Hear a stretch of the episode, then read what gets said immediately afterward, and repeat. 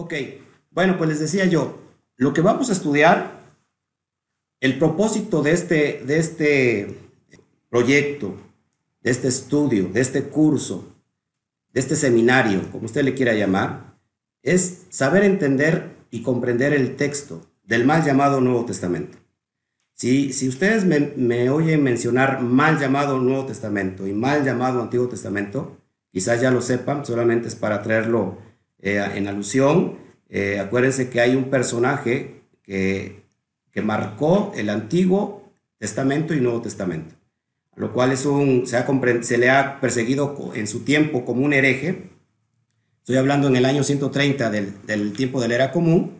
Marción del Ponto. Él, él a él le debemos eh, la teoría del reemplazo, es decir, eh, el Eterno reemplazó a su pueblo Israel y ahora ha escogido a un nuevo Israel espiritual llamado la Iglesia. A él se le, conoce eh, la teoría del reemplazo y él dedujo que hay dos dioses en la Biblia, uno bueno y uno malo. El Dios malo es el Dios del Antiguo Testamento y le llamó el diablo. El, el Dios del Antiguo Testamento es el diablo, es Satán, pero tenemos un Dios bueno en el Nuevo Testamento llamado Jesús. Eso en el tiempo, en el tiempo de, del 130, la Iglesia Católica lo, persigue como hereje. Es una herejía para la, Iglesia Católica, lo persigue, nacen las iglesias marcionitas. Y bueno, después de que fue perseguido por hereje, la misma Iglesia Católica retoma, retoma la teoría del reemplazo. Y si ustedes abren sus Biblias, pues tenemos Nuevo Testamento y Antiguo Testamento. Así que a él le debemos eh, el mote del Antiguo y Nuevo Testamento. Ya después vamos a meternos en materia sobre eso. Y me gusta mucho hablar de los contextos históricos. Si nosotros no, no nos llevamos al marco eh, teórico, pero al, al, marco que tiene que ver con, con lo histórico, no vamos a poder entender el texto del Nuevo Testamento.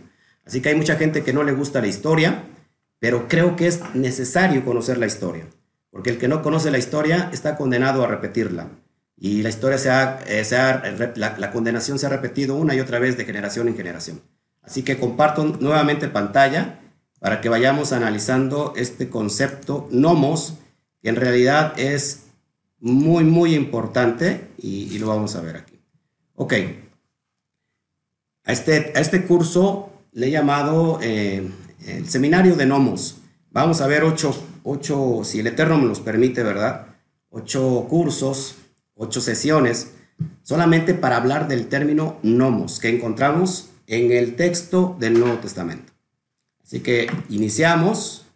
Ahora es algo eh, introductorio para que podamos ir conociendo todo esto.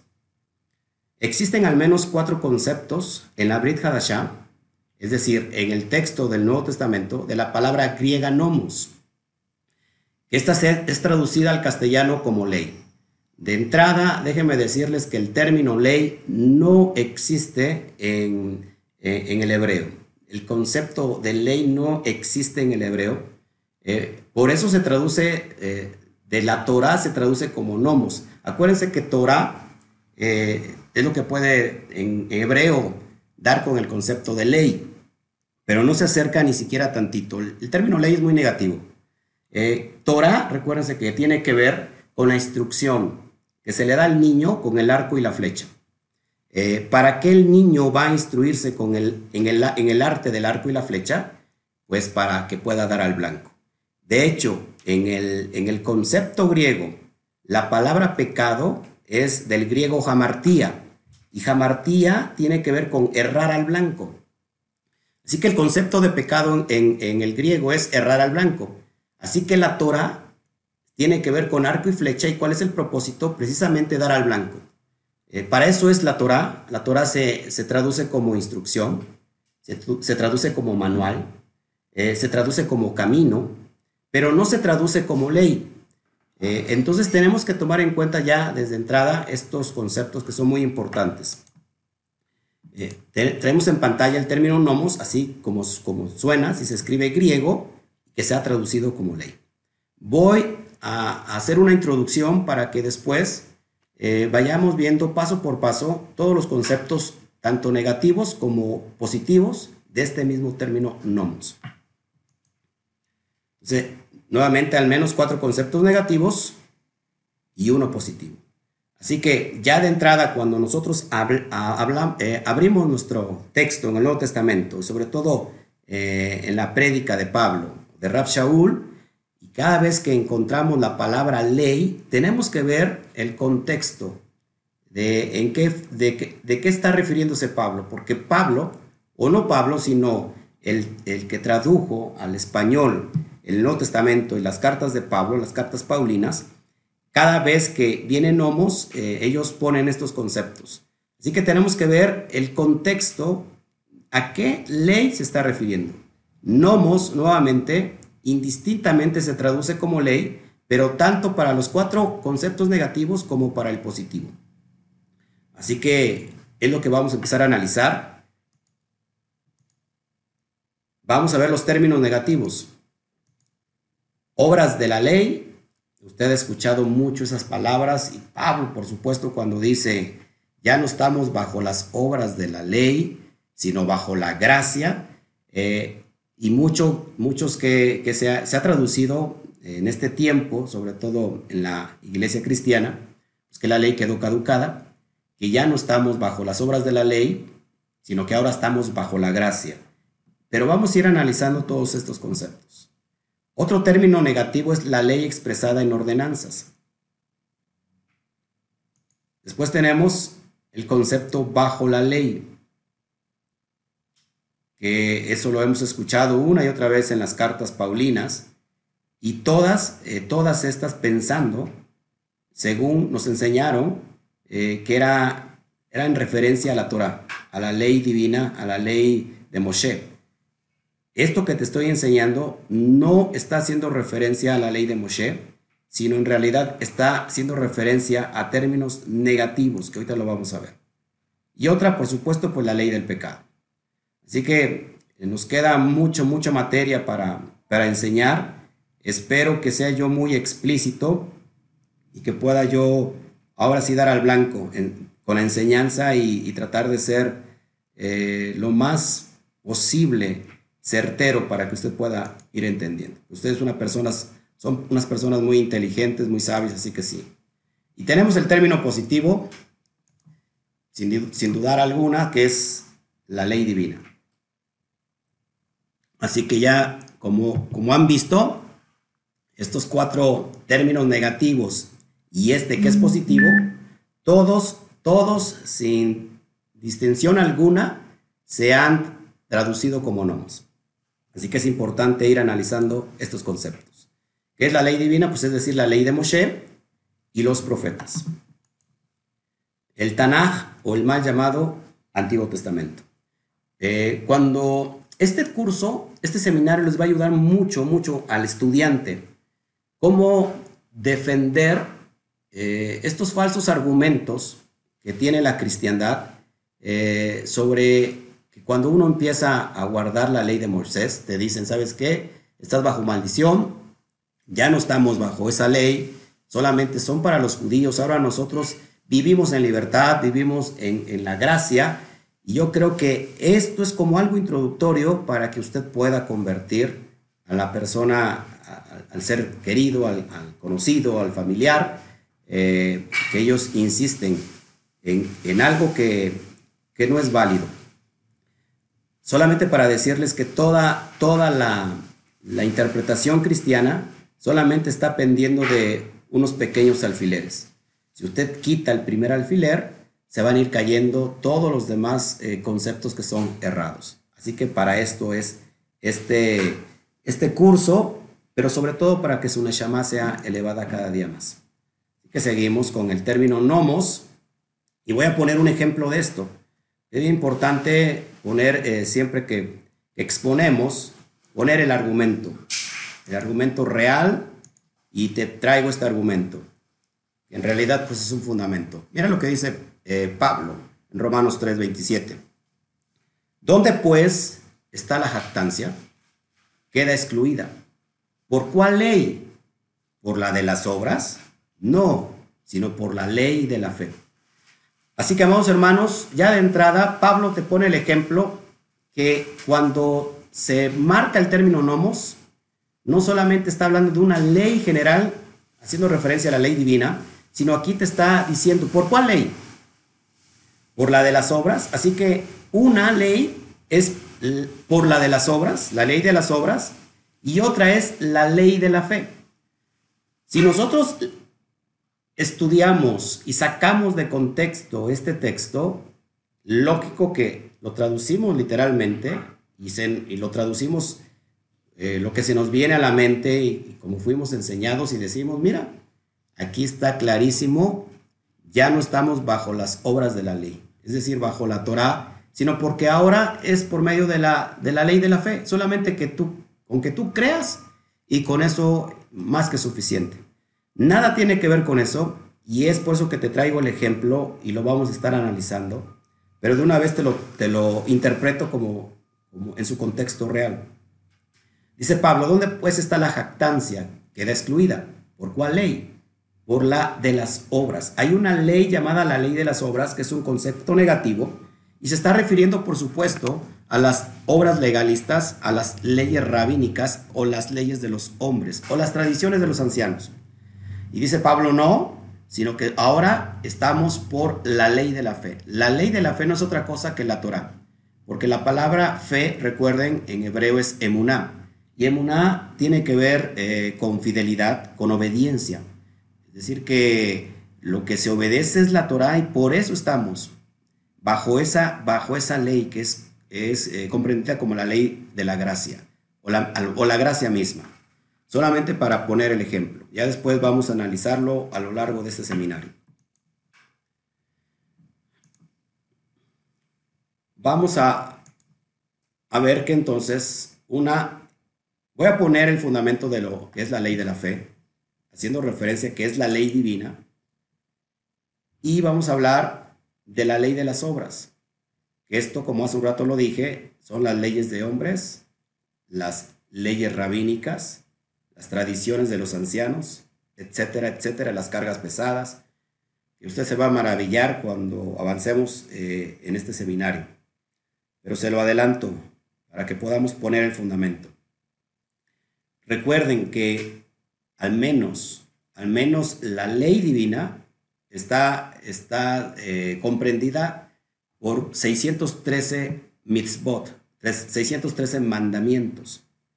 La ley de las obras, es decir, lo que son, lo que se extrae todo la cuestión de la, de la Torah Sheval Pei, la Torah oral, eh, los Takanot, eh, esos, amados hermanos, son más de seis mil mandamientos sobre la propia ley divina. Repito, la ley divina tiene 613, pero las leyes de las obras o la ley de las obras son más de seis mil mandamientos sobre la propia ley divina. Y muchos de estos mandamientos tienen mayor autoridad desde la perspectiva judía sobre la propia ley escrita. Así que es a esto lo que se está refiriendo Pablo y que según avancemos vamos a comprender todo esto. Ya en el texto de Mateo 7, o Marcos 7, perdón, encontramos mucha referencia a esto que después lo vamos a estudiar. Entonces, la ley de la fe es la ley divina. Esta es la pregunta que que viene a la, mente y que es como que la pregunta de los 64 mil. Así que vamos a ver Santiago 2 para que vean y poner el fundamento que la ley, la ley de la fe es la ley divina. Dice Santiago 2.14. Y por cierto, meto un gol si no has, si no has estudiado con nosotros a todo el libro de Santiago, pues te invito a que lo hagas. Tenemos todo el estudio sistemático verso por verso, donde vas a tener una mayor comprensión sobre cada libro. Dice así, hermanos míos, ¿de qué aprovechará si alguno dice que tiene fe y no tiene obras? ¿Podrá la fe salvarle? Así que Santiago está abriendo aquí eh, muy fuerte el debate. Acuérdense que Santiago, eh, para los que no saben quién es Santiago, Santiago es Jacob Hasadik. Jacob Hasadik es el hermano menor del Mashiach. Él es el que se queda con el movimiento Nazaratín. Después de la muerte y resurrección de Yeshua, es el que se hace cargo del movimiento eh, y, él dice, le dice a la sección judía, porque él está escribiendo a la parte judía, dice, ¿de qué aprovechará si alguno tiene fe? Es decir, si alguno tiene obediencia, si alguno tiene emuná, fe obediente a la Torah, y no tiene obras. Así que, amados hermanos, la fe tiene que, producir obras. Y dice, ¿podrá la fe salvarle? Más adelante en el argumento dice, pues que no, que una fe sin obras, pues es, una, es, es muerta en sí misma. Verso 17 dice, así también la fe, si no tiene obras, es muerta en sí misma. Así que, amados hermanos, una cosa es las obras de la ley y otra, y otra cosa muy diferente, que la fe tiene que tener obras. Yo explico mucho a los estudiantes esto, este concepto. Si nosotros estamos observando la Torah, estamos guardando el Shabbat, estamos guardando los misbot, estamos guardando, por ejemplo, las leyes dietéticas, eh, lo que es kosher o kasher, y que comemos lo que está estipulado y que no comemos lo que está eh, considerado como impuro en referencia a los alimentos. Si yo estoy guardando, eh, tengo emuná, tengo fe y estoy guardando la Torah, ¿cuáles cuál serían las obras en cuestión de las leyes dietéticas? Bueno, pues que mi obra sería no comer absolutamente nada que tenga que ver, por ejemplo, con el, con el puerco, con, con todo lo que son los mariscos, con todo lo que está eh, comprendido como, como no kosher. Eh, así que, entonces, es, mi fe está teniendo obras. Es lo que está refiriendo más o menos Santiago para eh, podamos comprender este texto. Así que una cosa son las leyes, la, la, ley de las obras, y otra es la ley, la ley de la fe, y que esta ley de la fe, por supuesto, que está haciendo referencia a, a la ley, a la ley divina. Si quieren, vamos, no lo traigo aquí, pero vamos, acompáñenme, por favor, saque su, su Biblia. Voy a sacar mis mis rollos del Qumran que tengo aquí a la mano y vamos a el libro de Jacob Hasadik o Santiago. Santiago capítulo 1, versículo 25. Dice así, mas el que mira atentamente a la perfecta ley, la de la libertad, y persevera en ella, no siendo oidor olvidadizo, sino hacedor de la obra, este será bienaventurado en lo que hace. Así que se, dan, se dan cuenta en este momento que el contexto a lo que se está refiriendo Santiago cuando habla de la fe no es otra cosa sino a la ley de la libertad. ¿Y qué es la ley de la libertad? Bueno, David lo responde en el Salmo 119 cuando dice, y andaré en libertad por siempre y para siempre, porque he guardado tu ley, he guardado tu Torah. La ley de la libertad, la perfecta ley, no es otra cosa que la ley divina. Así que el contexto cuando habla de la fe es de la ley divina y que cada, cada, cada uno que cuando guarda uno la fe, perdón, la Torah, esta acción tiene que tener obras. Acuérdense que una persona piadosa en el contexto de la Torah no es no solamente aquella persona que se apiade de los problemas de los demás, una persona piadosa en realidad es alguien que está guardando la Torah, que tiene obras, eh, que tiene obras de lo que está guardando. Así que para que vayamos conociendo los contextos. Sigo avanzando. Verso 18 dice, pero alguno dirá, tú tienes fe y yo tengo obras. Muéstrame tu fe sin tus obras y yo te mostraré mi fe por mis obras.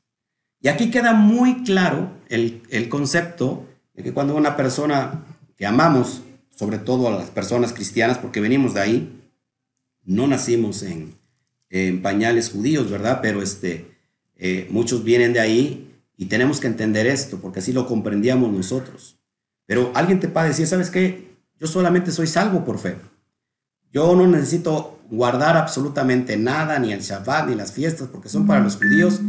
Yo solamente con fe y ya, es decir, que la fe la han comprendido como el simple hecho de creer. Acuérdense que la fe en griego viene del término griego pistis y es, significa creer, pero en realidad la fe va mucho más allá que eso. Después voy a, voy a enseñarles, si el Eterno lo permite y si, si Alexander también lo, lo quiere, nos meteremos a más seminarios para hablar solamente en exclusividad de la fe. Pero bueno, acá dice, tú tienes fe y dice Santiago, yo tengo obras. muéstrame tu fe sin tus obras y yo te mostraré mi fe por mis obras. Así que, amados hermanos, eh, la fe no es creer solamente, sino la fe es obediencia, fidelidad, una fe obediente a lo que está escrito. Así que la, la fe tiene obras, por supuesto. Versículo 20.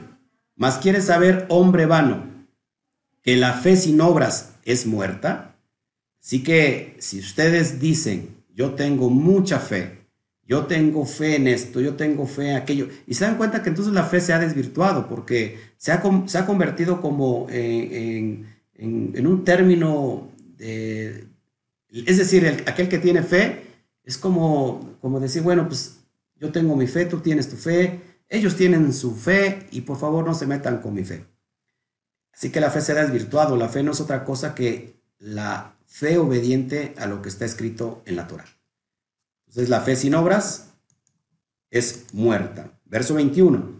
¿No fue justificado por las obras Abraham, nuestro padre, cuando ofreció a su hijo Isaac sobre el altar? Verso 22. ¿No ves que la fe actuó juntamente con sus obras?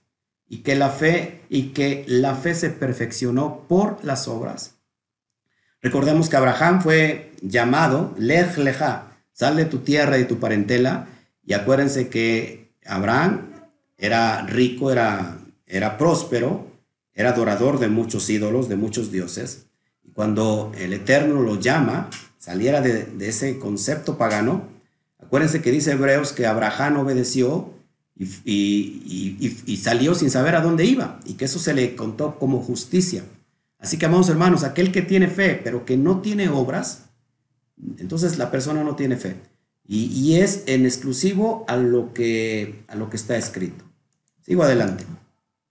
Verso 23. Recuerden que al último ya tendremos el tiempo de, preguntas y respuestas. Eh, verso 23. Y se cumplió la escritura que dice, Abraham creyó a Elohim y le fue contado por justicia y fue llamado amigo de Dios, amigo de Hashem. Verso 24, vosotros veis pues que el hombre es justificado por las obras y no solamente por la fe. Aquí este texto eh, parece que se está contradiciendo con, con Shaul, pero en realidad está, está en la misma perspectiva que Pablo. Acá dice, el hombre es justificado por las obras y no solamente por la fe.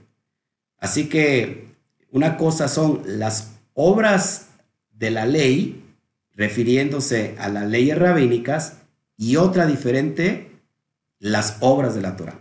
Así que tenemos que tener muy claro el concepto de lo que está hablando, porque si no, eh, aquí este, estos textos de Santiago, sobre todo Santiago no lo toman en cuenta los cristianos, ¿por qué? Pues porque va directo o va en contra de toda la creencia que ellos se les implantaron.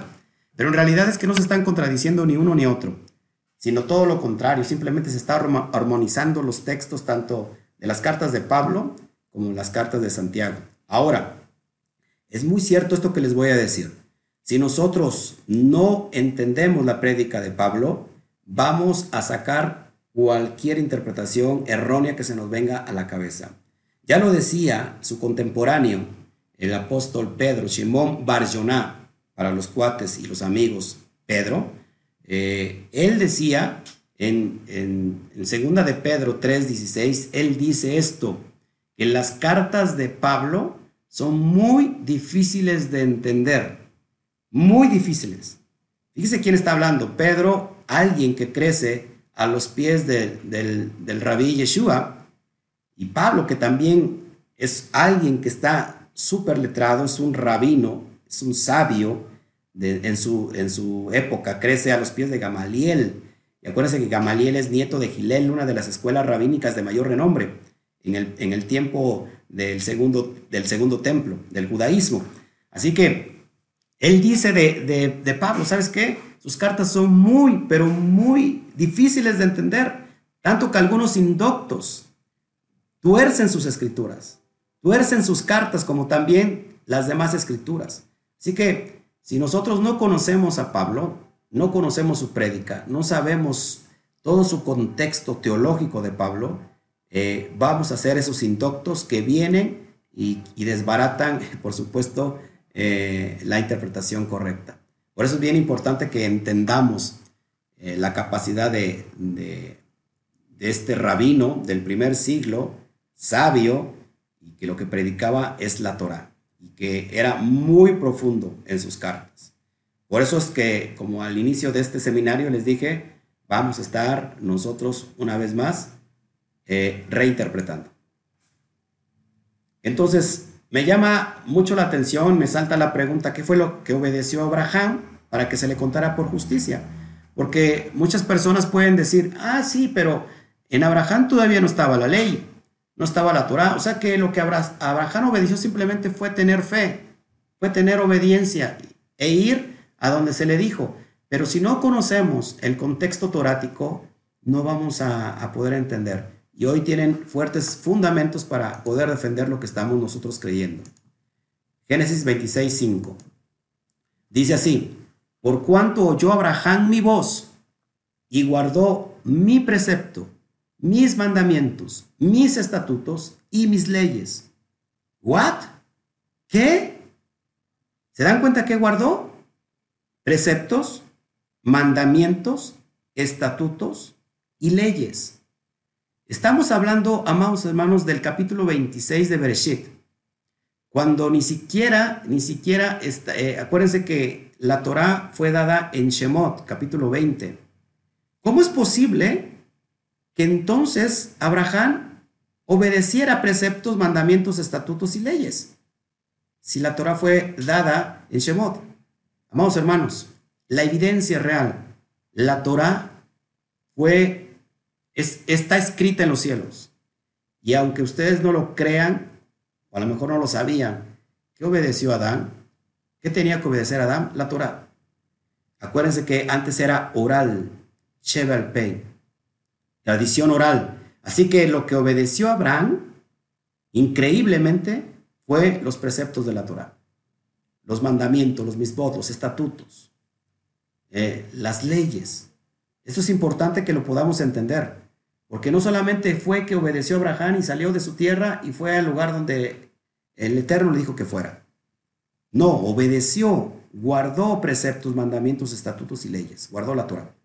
Así que por eso se le contó por justicia. Entonces, la evidencia más real de la fe que produce obras y que nos toma y, y que nos hace justos Pablo también lo dice en Romanos capítulo 2, verso 13.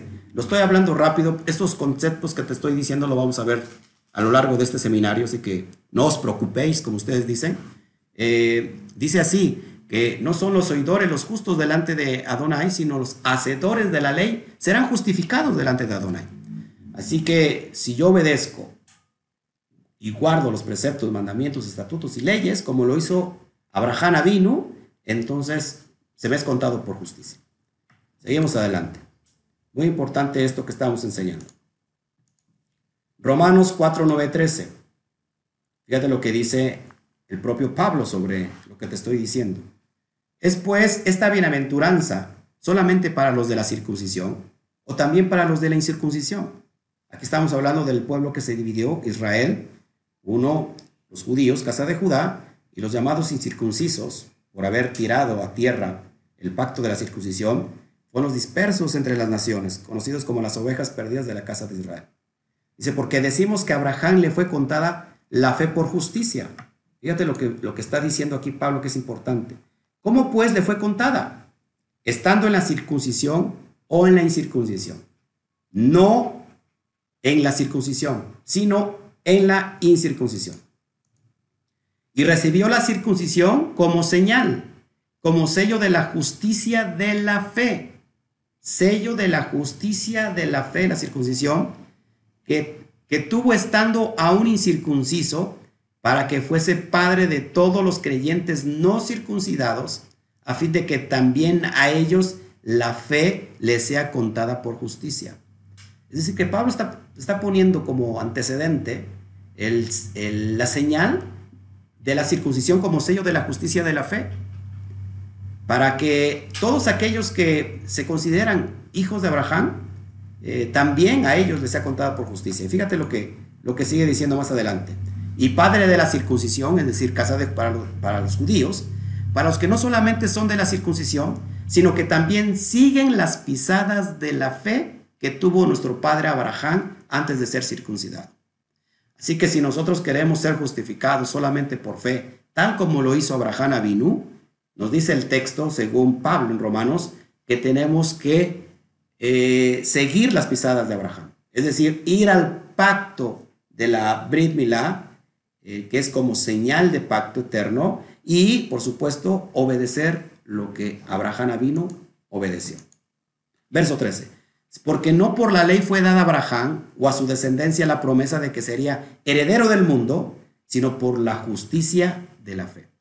Así que ahí tenemos eh, este contexto de que Abraham, ¿qué fue lo que obedeció?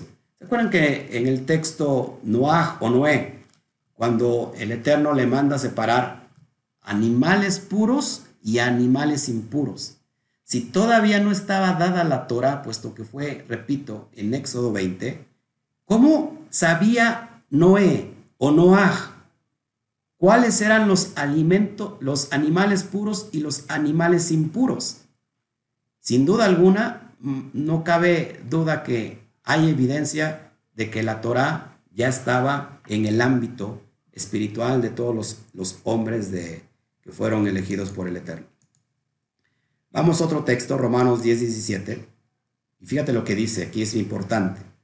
Así que la fe es por el oír y el oír por la palabra de Dios. Ese texto, todos creo que aquí no lo sabemos y, este texto nos lo enseñaron por, muchos por mucho tiempo, pero ¿cómo es posible que nunca nos pusimos a, a, mirar que esto está clarísimo, pero sin, duda había un velo.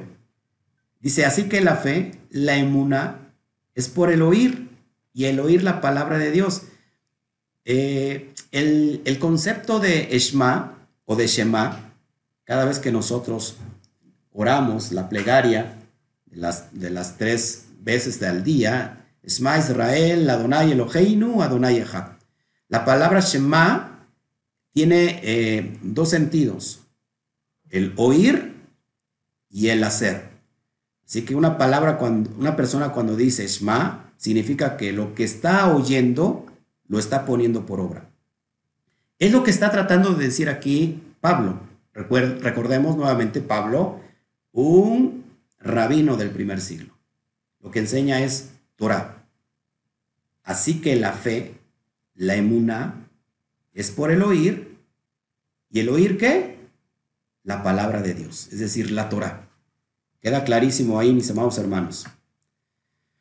Seguimos, eh, Romanos 16, 26, que esto es muy importante.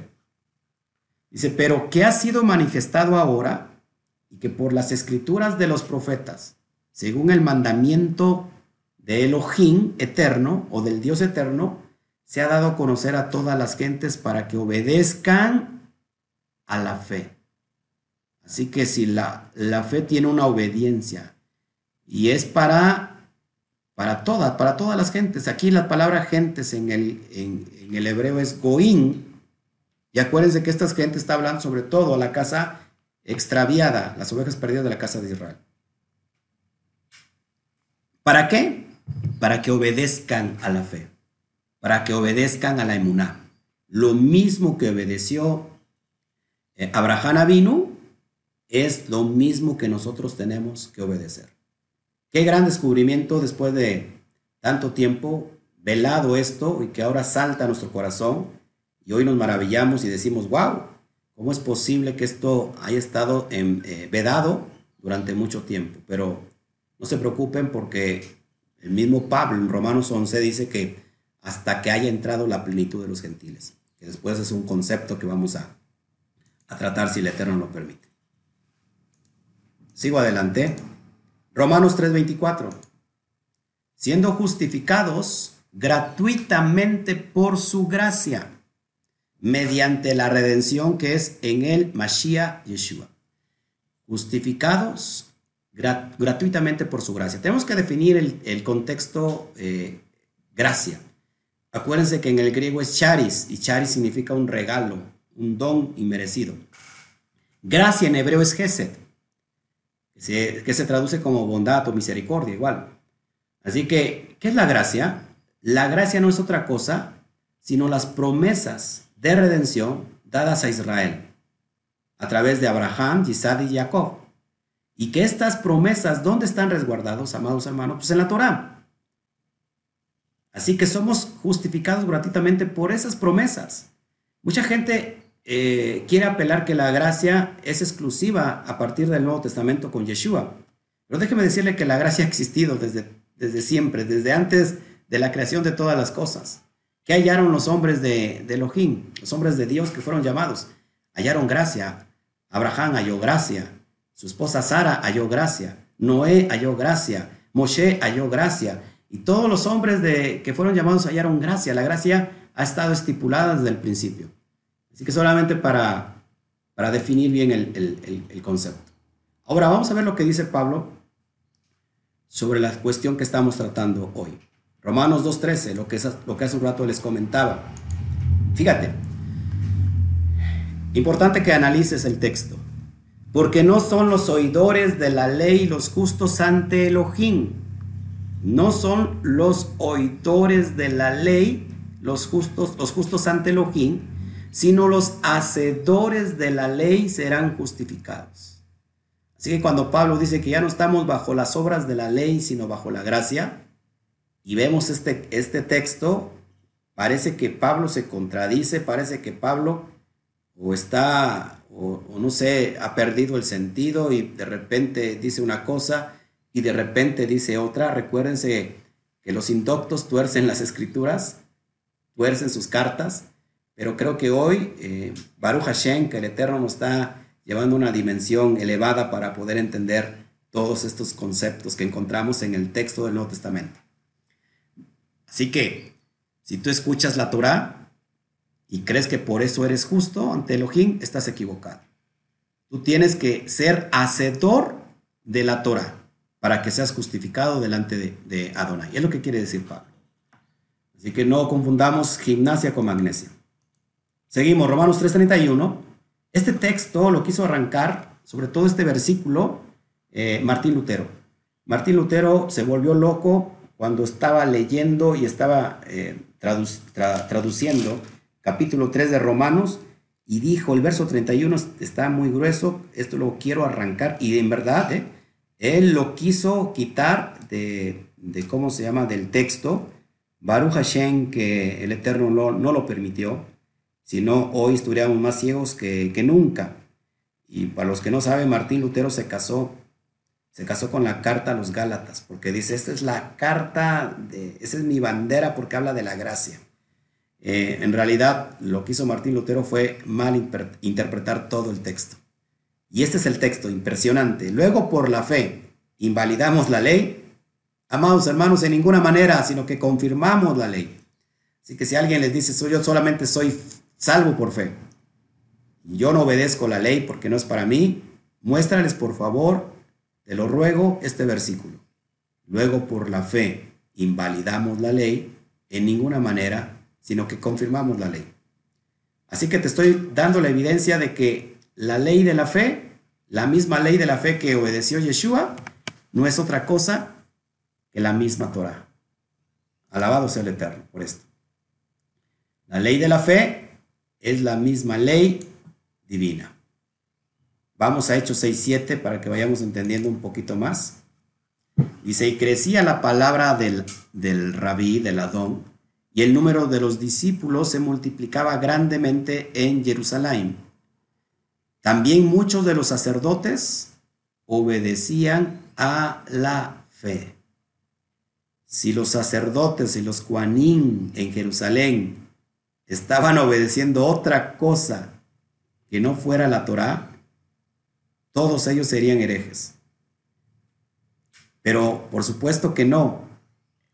Los cuanín eran celosos de la ley.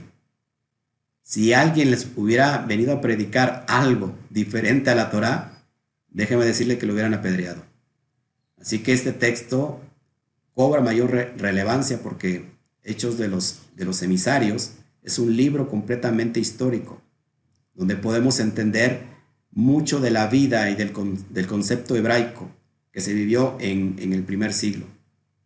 Muchos de los Juanín obedecían a la fe, a la emuná, a la Torah.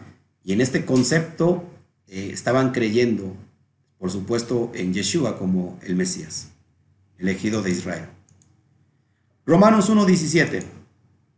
Porque en el Evangelio la justicia de Elohim se revela por fe y para fe, como está escrito, mas el justo por la fe vivirá. Tenemos que partir el texto y entender qué es el concepto de sadik. ¿Qué es un sadik que se, que se traduce como justo? El concepto del sadik es aquel que, eh, para que lo puedas entender de una manera fácil, sadik es aquel que está guardando la Torah. Yo me considero sadik, ustedes se, se consideran sadikin porque estamos guardando la Torah. Así que entendiendo eh, el, el, contexto, nuevamente, porque en el Evangelio la justicia de Elohim, la justicia de Dios se revela por fe, y para fe se revela por emuná, y para emuná se revela por obediencia, y para obediencia, como está escrito, ¿cómo vivirá el justo? Por la fe, por la obediencia a la Torah. Está claro, así como lo estamos explicando. Romanos 3:30.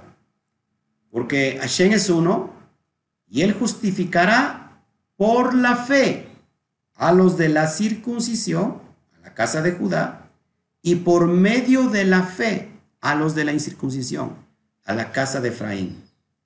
Así que eh, me salta mucho Jeremías capítulo 31, eh, cuando dice que aquí hay un nuevo pacto, una Brit Hadashah, Haré Brit Hadashah con la casa de Israel y con la casa de Efraín. Con la casa de Judá, perdón, y con la casa de Efraín. ¿Y cuál es este nuevo pacto? ¿En qué consiste? En que daré mis mandamientos. Ahora lo daré en su mente y los escribiré en su corazón.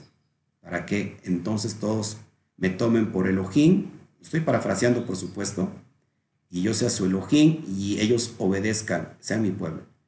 Así que, amados hermanos, ¿cómo se justificará uno? Por la obediencia a la Torah. Es lo que está enseñando aquí Pablo, y Pablo está citando, por supuesto, la profecía del Tanaj.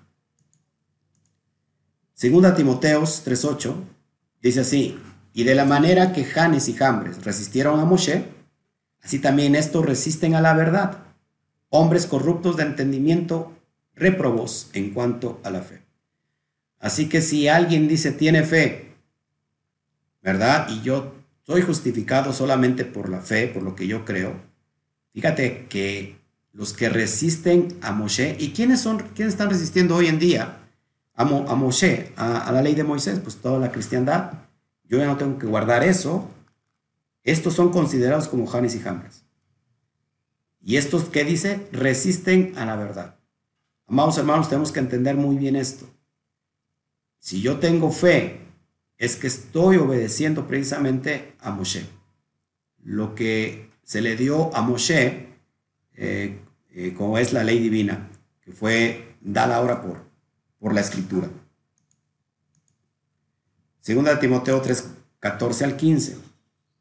Dice así, pero persiste tú en lo que has aprendido y te persuadiste, sabiendo de quién has aprendido.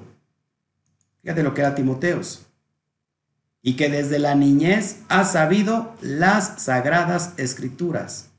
Desde la niñez ha sabido las sagradas escrituras. ¿Qué, es las, qué son las sagradas escrituras? El Tanaj.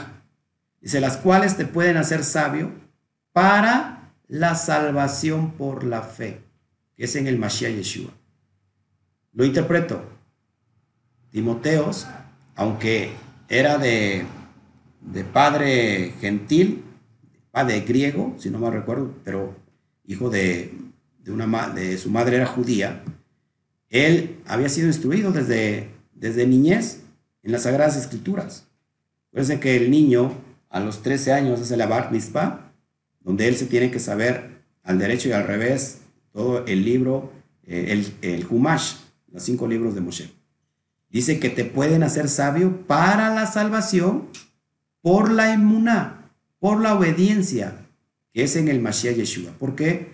Porque Yeshua lo que vino a hacer es interpretar correctamente la Torá y enseñarnos cómo obedecer lo que está escrito en ella. Así que por esa por eso somos salvos, por esa fe. Apocalipsis 14, 12. Aquí está la paciencia de los santos, de los de los, de los Kadoshim, los que guardan los mandamientos de Elohim y la fe de Yeshua. Se dan cuenta que entonces no hay contradicción. Los mandamientos de Elohim, por supuesto, es la Torah y los profetas, es la misma fe de Yeshua, la misma obediencia que tuvo Yeshua. Por eso se le consideró eh, y fue eh, exaltado a lo sumo por la obediencia. Y bueno, esto es lo que quiero entregarles el día de hoy para no abrumarlos. Y dejo de compartir la pantalla. Y ahora sí, pues ¿cómo ven mis amados hermanos? Muy, muy interesante, pastor. De verdad que eh, aprendes un montón cada vez que, se desvelan todos estos códigos, todos estos secretos aquí encriptados. Yo ni respiro. ni respiro para poder absorber y poder... Y, y eso es, es, impresionante. Y ahora cuando enseñaba sobre las obras sin, o la fe sin obras es muerta, eh, como familia lo vemos en, en, la celebración del Shabbat. Cuando implementamos como familia el Shabbat, eh, una atmósfera espiritual cambió totalmente en nuestra y, y, todos aquellos que ya nos hemos vinculado a, a, guardarlo, y encontramos el, la bendición, el favor. Mm, en mi caso, por ejemplo, en el trabajo, mm, había trabajado siempre montonazo y ahora de lunes a viernes trabajo. Wow. Pues esto, esto, esto obediencia y eh, después de la obediencia viene la bendición, no es al revés. Así es. Así que gracias, pastor, y es, ya, ya estoy emocionado por la segunda sección.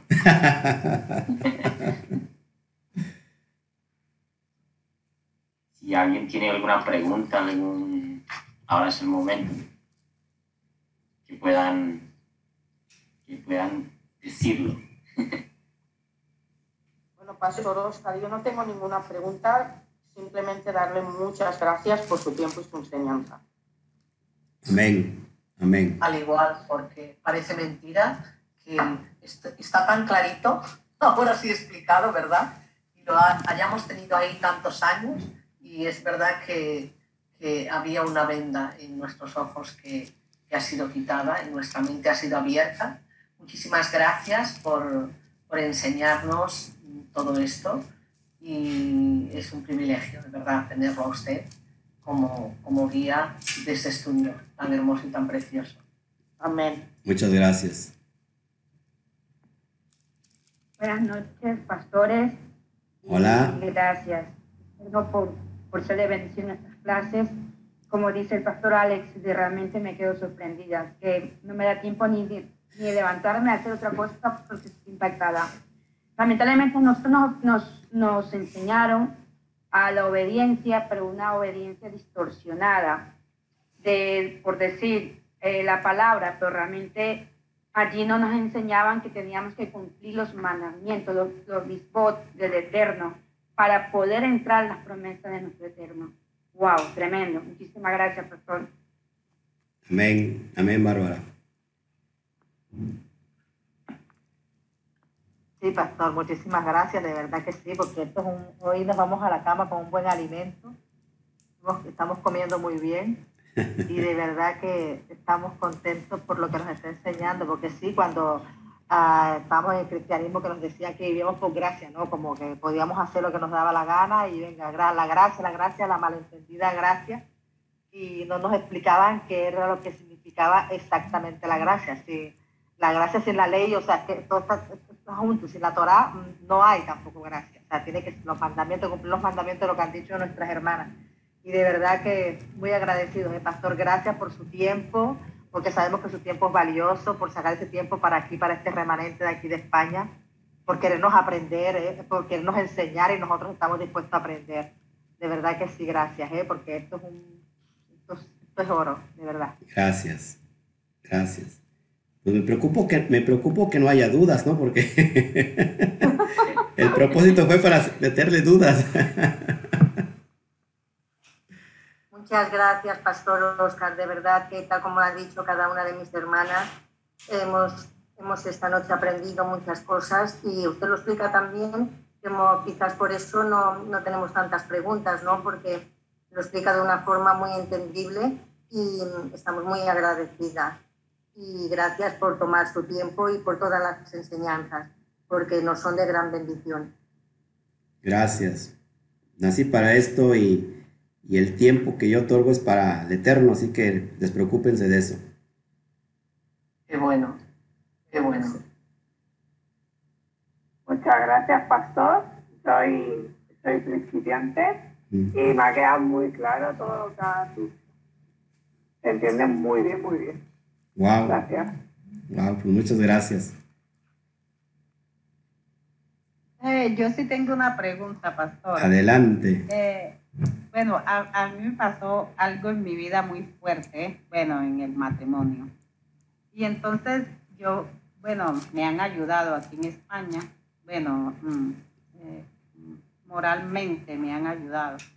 Y, y cuando me ayudó una asistenta, y cuando yo estaba ahí, bueno, contándole, yo siempre le hablaba de mi Dios, de mi Dios. Y entonces ella me dijo que es que yo no entiendo con todo lo que te ha pasado y tú estás hablando de Dios. Eh, Dios no existe con todo lo que te ha pasado. Entonces yo me quedé así en shock. Y, y entonces mi pregunta es, cuando me he encontrado varias personas que, que me hablan mal de Dios como con rabia, entonces yo me quedo en shock y no sé qué responderle. ¿Qué le respondo? ¿Qué le responde? Sí, porque, sí, porque dicen que no creen, que, y con lo que me ha pasado, ¿cómo yo puedo creer que, que entonces Dios, ¿por qué no ha hecho algo? Pero sí que ha hecho maravillas, ¿eh? Y ya me quedé callada, digo, no, le voy a decir nada porque me está ayudando.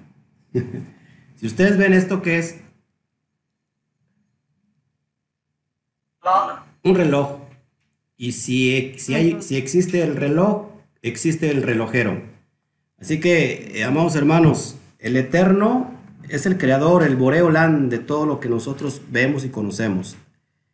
Recuerden que el castigo, el juicio, el, eh, lo que es la parte izquierda, no es para nosotros. El Eterno quiere que vivamos en chalón, que vivamos prósperos. Pero ¿qué ha pasado con la humanidad?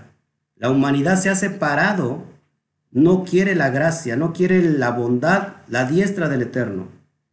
Si, si ustedes hoy o la humanidad pudiera entender la clave del éxito en todas las áreas de la vida, lo llevaría a cabo el texto de Josué 1.8. Nunca se apartará de tu boca este libro de la ley, sino que meditarás de día y de noche en él y harás conforme a todo lo que está escrito y entonces todo te saldrá muy bien. Cuando eh, Akadosh Baruju puso en el ser humano la, el potencial de poder decidir, que eso se le conoce como eh, la, imagen de Dios, el Selen Elohim, es decir, que el, el ser humano decide someterse bajo las leyes divinas que ya de por sí traen éxito en la vida, o decide apartarse de ellas. El apartarse es que nos viene esa, esa rectificación a nuestra vida, nos viene ese juicio, ese, lo que yo llamo que, que en realidad el juicio no es malo, sino el juicio es para componer algo que está mal en nosotros para rectificar y someternos a la ley divina. Alguien me decía, ayer una pregunta en la clase que yo tuve en Estados Unidos, si una persona es buena, honesta y no decide creer en Dios, Dice, entonces esta persona, ¿dónde va qué, es, qué pasa con ella? Yo dije esta, esta respuesta que es muy básica. Toda la naturaleza las estrellas, las constelaciones, toda la naturaleza se somete a la ley divina. El día que el sol se revele contra la ley divina, ese día hemos muerto toda la tierra. El día que la luna deje de hacer los ciclos que le corresponden, entonces vendrá un, caos a nuestra, a nuestra planeta Tierra. Así que todas las, todas, eh, toda su creación se somete, toda. Los animalitos, las aves de los cielos, en el ocaso se resguardan porque saben que hay una, hay una diferencia entre un día y otro día. Y toda su creación está completamente eh, eh, situada bajo la ley divina. Cuando algo no está bajo la ley divina, entonces viene el caos. Y el ser humano, la humanidad, decidió el caos, no decidió la prosperidad. Por eso hoy vemos tantas enfermedades, vemos tantas muertes, vemos tanta, tantas guerras, pero no es porque el Eterno lo quiera. El Eterno quiere darnos, pero nos dio el poder de decidir. Hay un ejemplo donde, donde va una persona a cortarse el cabello, no sé si ustedes vieron, han sabido de eso, y el peluquero les dice, ¿saben qué no existe Dios? Dice, ¿por qué no existe Dios? Pues porque hay tantas enfermedades, muertes, mira las violaciones, etcétera, etcétera. El, el, la que, el que fue a cortarse el pelo se quedó callado, como que le cerró la boca, ¿no? Sale afuera y encuentra una persona que en México le llamamos pachón, es decir, que tiene el pelo largo. Entonces le dije, se lo lleva al peluquero y le dice, ¿sabes qué? No existe el peluquero. Y dice, ¿cómo no? ¿Y entonces qué me estás? Yo soy peluquero. Entonces, ¿por qué está la hay personas con pelo largo? Dice, ah, pues porque no vienen a mí. Exactamente. Es que la humanidad no quiere ir al eterno. Esa es la gran diferencia. Claro, pastor, es que lo explica también que nos deja sin preguntas.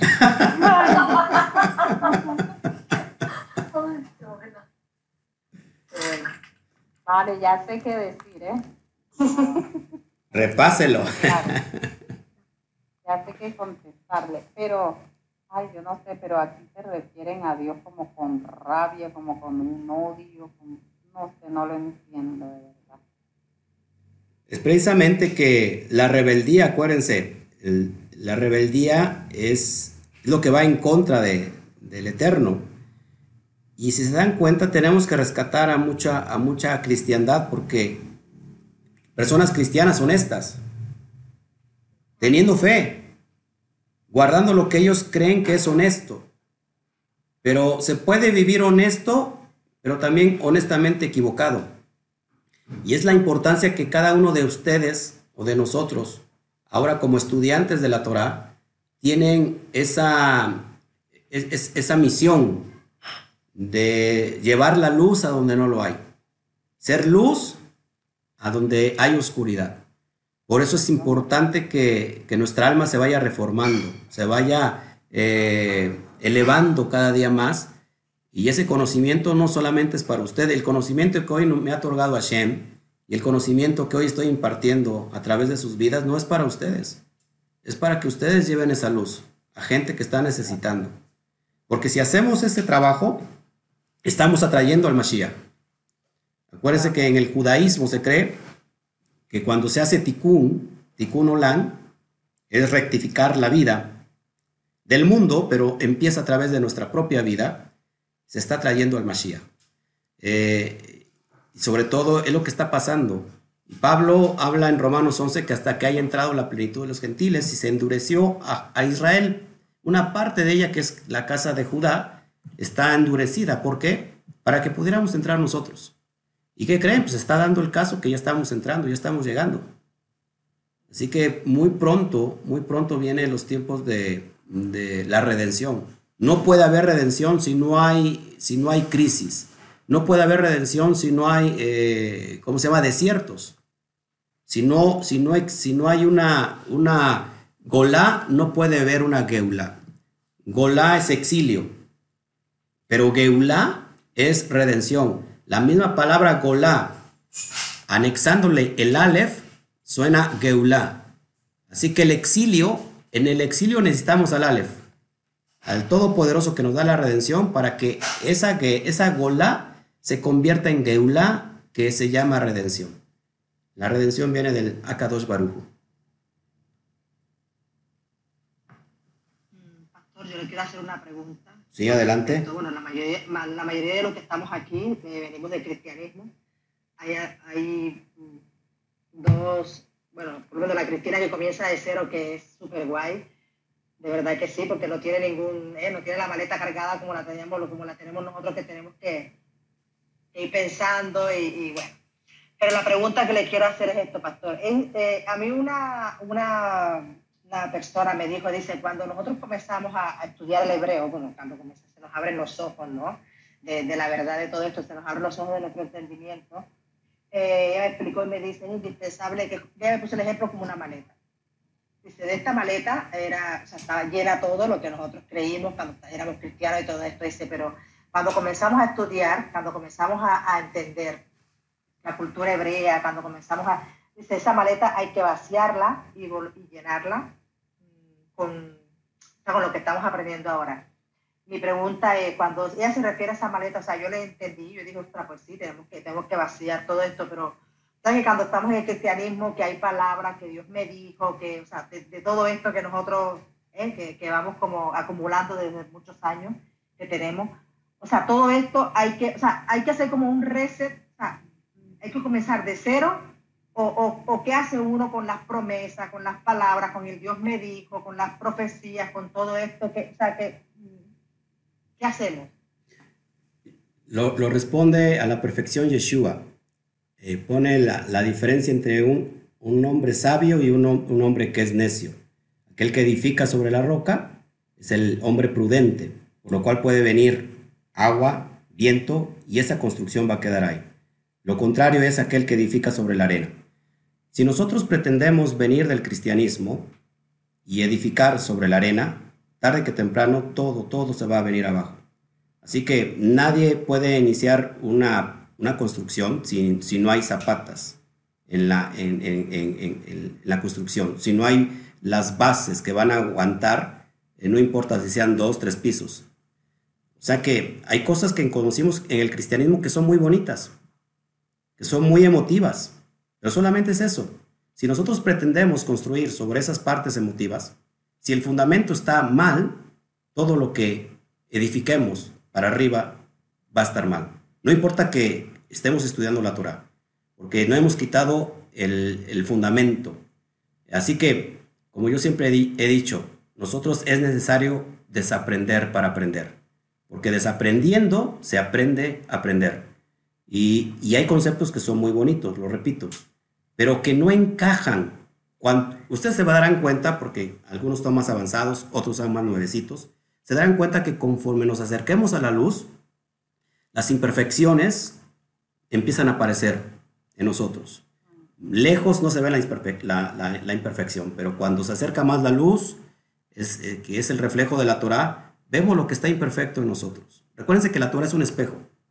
Cada, cada mañana, al menos eh, las personas este, formales se ven al espejo, ya sea para salir o para lo que sea. ¿Por qué? Porque quieren ver qué, qué, qué de imperfecto están, ¿no? A lo mejor nos peinamos porque aquí hay un copete y lo aplanamos. Eh, la Torah es el espejo, es nuestro espejo donde nos enseña cuál es la imperfección.